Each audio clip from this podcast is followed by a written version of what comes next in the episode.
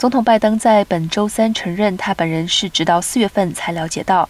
雅培奶粉工厂被关停以及相关配方奶粉召回对供应的影响有多严重。周三早些时候，白宫召集奶粉生产商举行圆桌会议，讨论当前危机，但并没有雅培的代表与会。各生产商表示，在雅培工厂被关停后，他们马上就意识到了短缺情况会很糟糕。今年二月，位于密歇根的雅培工厂因为被怀疑产品导致婴儿感染而关停，